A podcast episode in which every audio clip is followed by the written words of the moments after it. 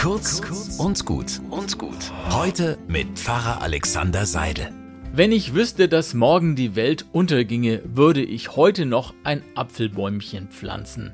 Martin Luther soll das einmal gesagt haben. In einer Zeit, in der viele Menschen wirklich dachten, jetzt geht alles den Bach runter, da war damals so viel Chaos, so viel Krieg, so viel Unsicherheit. Krisenzeiten lösen in Menschen offenbar die Fantasie aus, dass diese Welt jetzt zu Ende gehen könnte. Denn wenn man erlebt, wie Chaos scheinbar mächtiger ist als Ordnung, wie politisches, vernünftiges Handeln an seine Grenzen kommt, da fragt man sich natürlich schnell, wie soll das alles noch eine Zukunft haben? Vielleicht hatte Luther damals genau die gleichen Gedanken, aber er hat sich dafür entschieden, ich will trotz allem nach vorne schauen. Ich will mich nicht von Angst und Pessimismus bestimmen lassen.